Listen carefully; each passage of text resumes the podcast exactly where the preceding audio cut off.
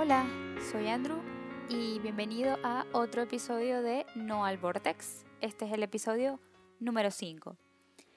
Hoy vamos a hablar de cómo organizarnos para abordar proyectos creativos, sobre todo proyectos orientados hacia el área del diseño gráfico, que es el área donde yo soy profesional y donde yo trabajo.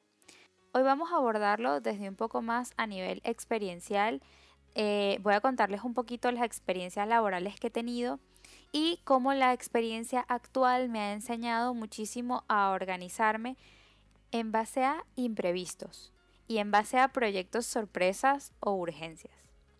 Antes de entrar en materia, me gustaría recordarte que me puedes escuchar eh, por tres plataformas, por Spotify, por SoundCloud y por Apple Podcast. Si me quieres seguir, puedes hacerlo por Spotify. Si quieres dejarme comentarios, puedes hacerlo por eh, Apple Podcast o por SoundCloud. Lamentablemente por Spotify no se pueden dejar comentarios. Así que si me dejas algún comentario por Apple Podcast o por SoundCloud, te lo agradecería muchísimo. También me gustaría invitarte a que me sigas por Instagram, ya que por ahí estoy posteando frases positivas, eh, imágenes que me inspiran muchísimo, tips para el día a día, para que te puedas organizar mejor, para que llenes tu día de energía, etcétera. Y lo más importante, me gustaría que por allí nos pudiéramos comunicar. Me dejes comentarios para yo saber si te gustan los podcasts, si te gustan los temas y que te gustaría, de qué temas te gustaría que habláramos o de qué temas te gustaría que compartiera por, por el Instagram. Así que ya sabes, me gustaría que estuviéramos en contacto. Entrando en el tema de la organización de proyectos creativos, me gustaría hablarles, como les comentaba, de mi experiencia anterior. Intentaré ser breve, lo más breve que pueda. a ver, yo a lo largo de mi vida profesional he atravesado por tres empresas en Venezuela y por un par de empresas aquí en España.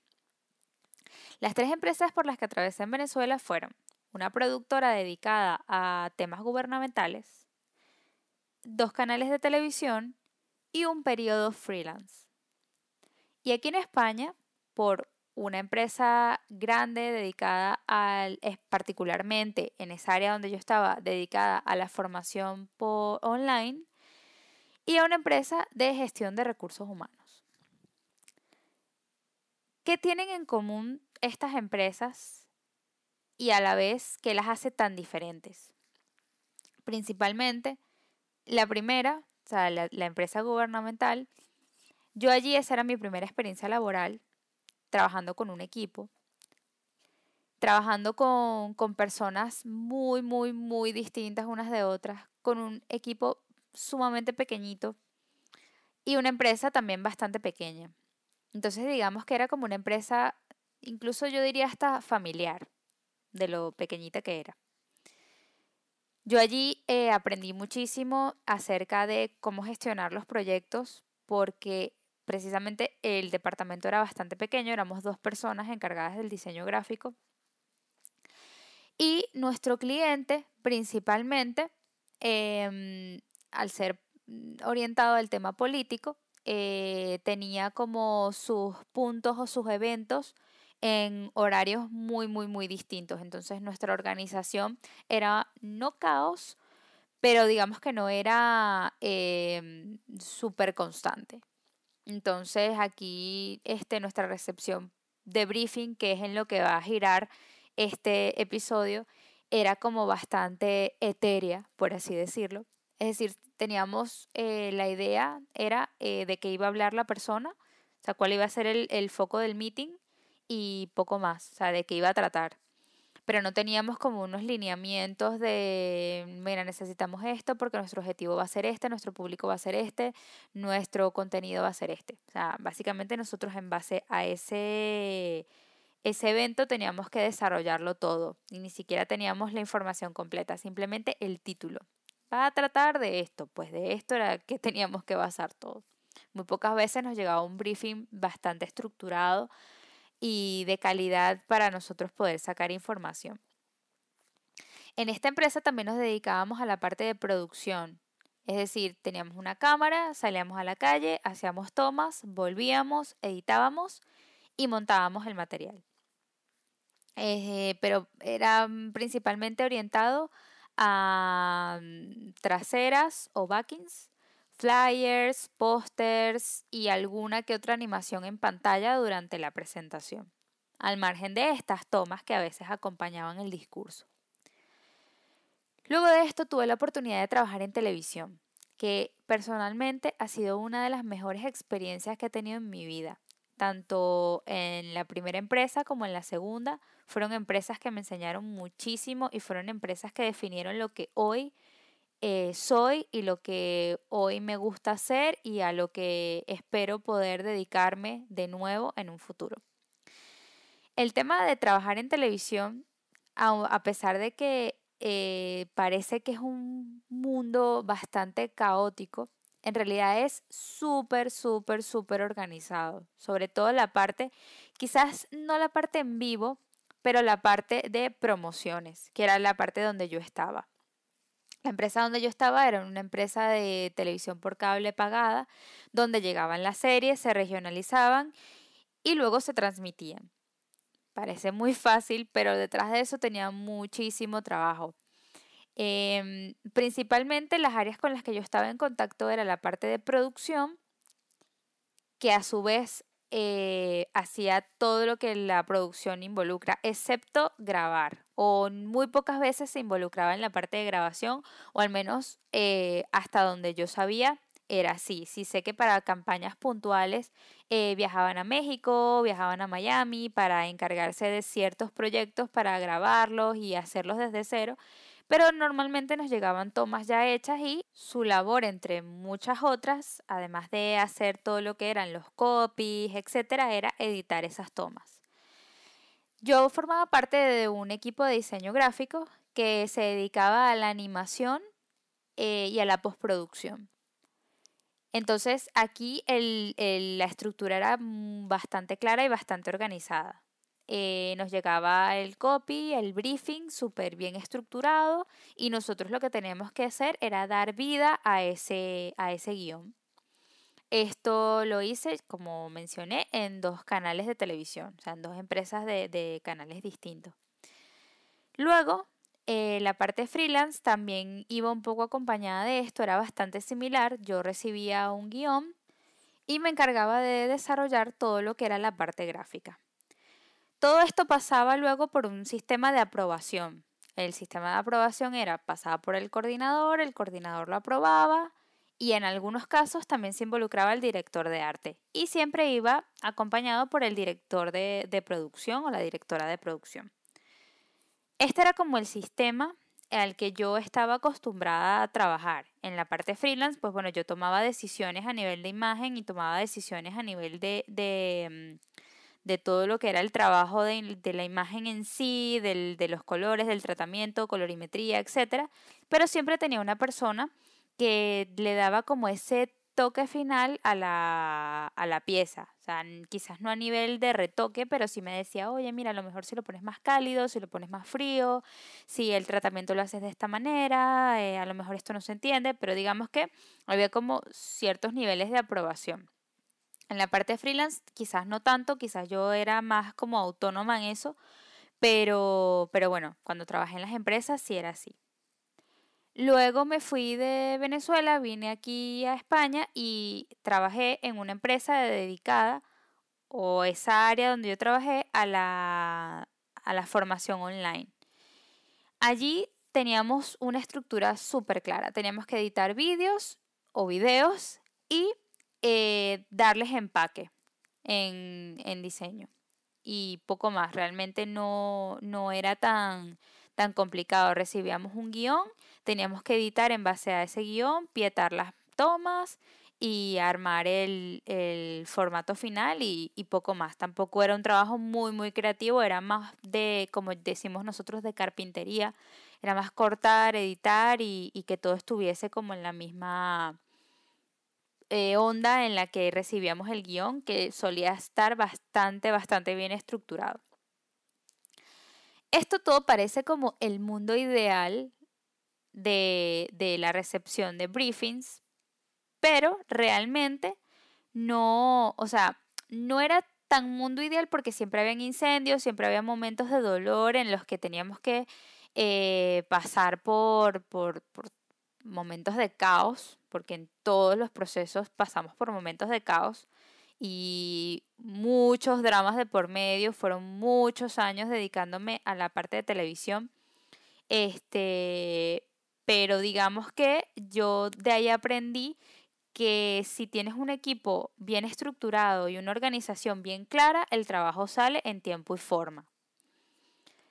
Luego de trabajar en este lugar de, de eh, formación online, pasé a una empresa de, que gestiona recursos humanos, que es donde yo estoy ahora.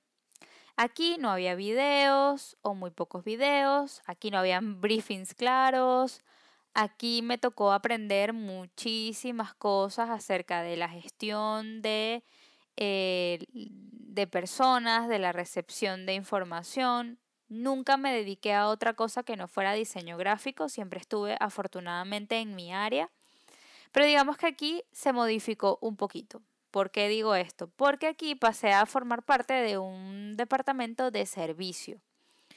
Si es verdad que el diseño gráfico, así como otras ramas del arte, a veces están orientadas a prestar un servicio, porque tienes un cliente con una necesidad y tú lo que vas es a cubrir esa necesidad. Aquí digamos que eres el apoyo de las personas que cubren necesidades a clientes. Es decir, tenés un producto esa persona o ese comercial tiene ese producto, lo ofrece a un cliente, pero necesita ofrecerlo con un empaque y con una pinta que sea la correcta. Y ahí es donde formamos o donde entramos nosotros en acción, que es para maquetar esos documentos. Me gustaría estar un poco más relacionada con la parte audiovisual, y a veces eh, hacemos temas audiovisuales más internos que, para cliente, pero eh, el, digamos, el 80% de mi trabajo, de nuestro trabajo, porque somos dos en la parte de, de diseño gráfico, pues está orientada a maquetación de documentos. ¿Qué pasa? Y aquí es donde empieza realmente el drama. Cuando nosotros recibimos esta información, casi nunca, y estoy generalizando, pero casi nunca, recibimos un briefing realmente concreto. Aquello llamo un briefing concreto, es decir, ¿qué tipo de proyecto es? ¿Qué tipo de soporte es? ¿A quién va dirigido? ¿Cuál es el objetivo? ¿Qué descripción tiene el proyecto? Em, el contenido está definido, cuáles son los deadlines. Y es bastante importante recalcar el casi nunca, sobre todo en la parte del contenido. Casi nunca el contenido está correcto, el contenido siempre le falta algo, el contenido siempre tiene que ser completado y todos los archivos tienen que ser editables. Es decir, la persona que lo recibe tiene que poder editar estos archivos, porque si no, muchas veces se vuelve un caos, salvo en carteles o flyers o documentos maquetados de gran volumen. Salvo eso, todo lo demás tiene que ser editable o que la persona pueda ser capaz de gestionarlo. Esto motivado a que muchas veces, pues, es que la presentación con el cliente la tengo mañana y definí el contenido hoy. Entonces tenemos dos horas para maquetarlo. En este mundo hay que ser, en este mundo creo me refiero a este sector, en este sector hay que ser muy ágiles a la hora de abordar proyectos. Es decir, hay muchísimo volumen y hay que tener bastante criterio a la hora de saber a qué proyecto le dedicas más tiempo, a qué proyecto le dedicas menos tiempo, de acuerdo a tus posibilidades, tomando en cuenta que tienes toda la información o no, tomando en cuenta que las fechas de entrega son dilatadas o no. Claro, teniendo en cuenta todo esto, yo lo único que hacía que ya afortunadamente lo he corregido bastante, era compararlo con mi experiencia anterior. ¿Por qué esto no puede ser como cuando trabajaba en televisión? ¿Por qué esto no puede ser más organizado? ¿Por qué la gente no puede tener las cosas claras? Y resulta que es que las personas que nos pasan el contenido no son expertas en copies, no son expertas en producción, no tienen por qué saber una estructura de guion porque ellos se dedican a vender. Ellos tienen un conocimiento en contenido diferente al que yo estaba acostumbrada. Entonces, cuando tú les dices, oye, necesito un briefing más claro, ellos dicen, eh, ¿qué? Mm, no entienden que yo como diseñador necesito tener mucho control del contenido para que la pieza sea lo más eh, correcta posible para ellos. Es decir, necesito saber qué día lo tienes que entregar al cliente. ¿Por qué? Porque me pasaba mucho que yo pedía fechas, por ejemplo, ¿cuándo lo tienes que entregar? El 14 de octubre. Y yo me, organizaba en función del 14 de octubre. Y resulta que es que el 14 de octubre era que tenía la visita con el cliente. O sea, ni siquiera era que la tenía, o sea, que era por el 14 de octubre y la visita era el 16. No, era el mismo 14. Entonces, cada vez que me daban una fecha, yo tenía que desde esa fecha tener dos días de dos días o un día de margen. El 12 lo tienes, para que el 12 y el 13 tengas tiempo de leerte el documento, de hacer cambios para que el 14 ya lo tengas. Entonces, bueno, teniendo en cuenta esto que acabo de mencionar, teniendo en cuenta que muchas veces no tenía el contenido completo, teniendo en cuenta que muchas veces ni siquiera sabía qué tipo de soporte tenía que utilizar, porque yo me di cuenta que las, las personas no tienen por qué saber qué es un cartel, qué es un flyer, qué es un tríptico, qué es un díptico. En mi mundo, o sea, en el mundo del diseño gráfico, es muy claro que lo tienes que saber, pero en un mundo alejado del diseño gráfico, las personas no lo saben o no lo tienen muy en claro. Y eso para mí fue totalmente shocking porque nunca me había enfrentado a un público de ese estilo. Es decir, que no supiera que un díptico, un cartel y un tríptico son, dos, son tres cosas distintas. Para ellos simplemente son soportes para poder vaciar su contenido y poder venderlo de una manera atractiva al cliente. Entonces, tenía que hacer un trabajo de investigación, de saber qué era lo que esa persona necesitaba para poder entregarle a su cliente o para hacer esa presentación a su cliente.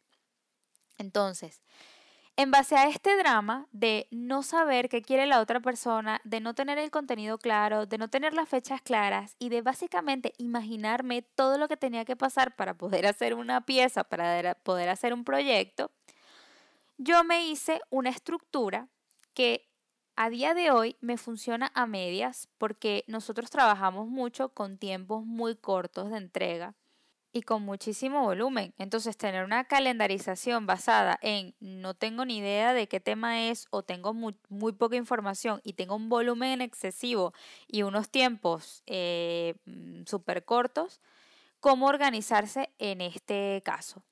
Lo primero es lo que tengas tienes que vaciarlo en un documento y estructurarlo. ¿Para qué? Para que tengas como las claves. Entonces, si tienes tu proyecto, tienes que definir a quién va dirigido. ¿Cuál es el proyecto? El tipo de proyecto. ¿Cuál es el objetivo de este proyecto? La descripción de tu proyecto. ¿Tengo el contenido? ¿No tengo el contenido? ¿El contenido me lo van a enviar? ¿No me lo van a enviar? Eh, el contenido lo voy a maquetar yo o lo va a maquetar mi interlocutor. Todo eso hay que tenerlo muy en claro porque en base a eso es que vas a desarrollar una pieza u otra. En base a eso vas a desarrollar una pieza en el, en el programa que utilices para diagramar o para realizar tus retoques fotográficos o en el programa que utilices para que pueda ser accesible a la otra persona para que lo pueda editar. Véase Word, PowerPoint, etcétera y tus deadlines. Necesitas conocer los tiempos de entrega.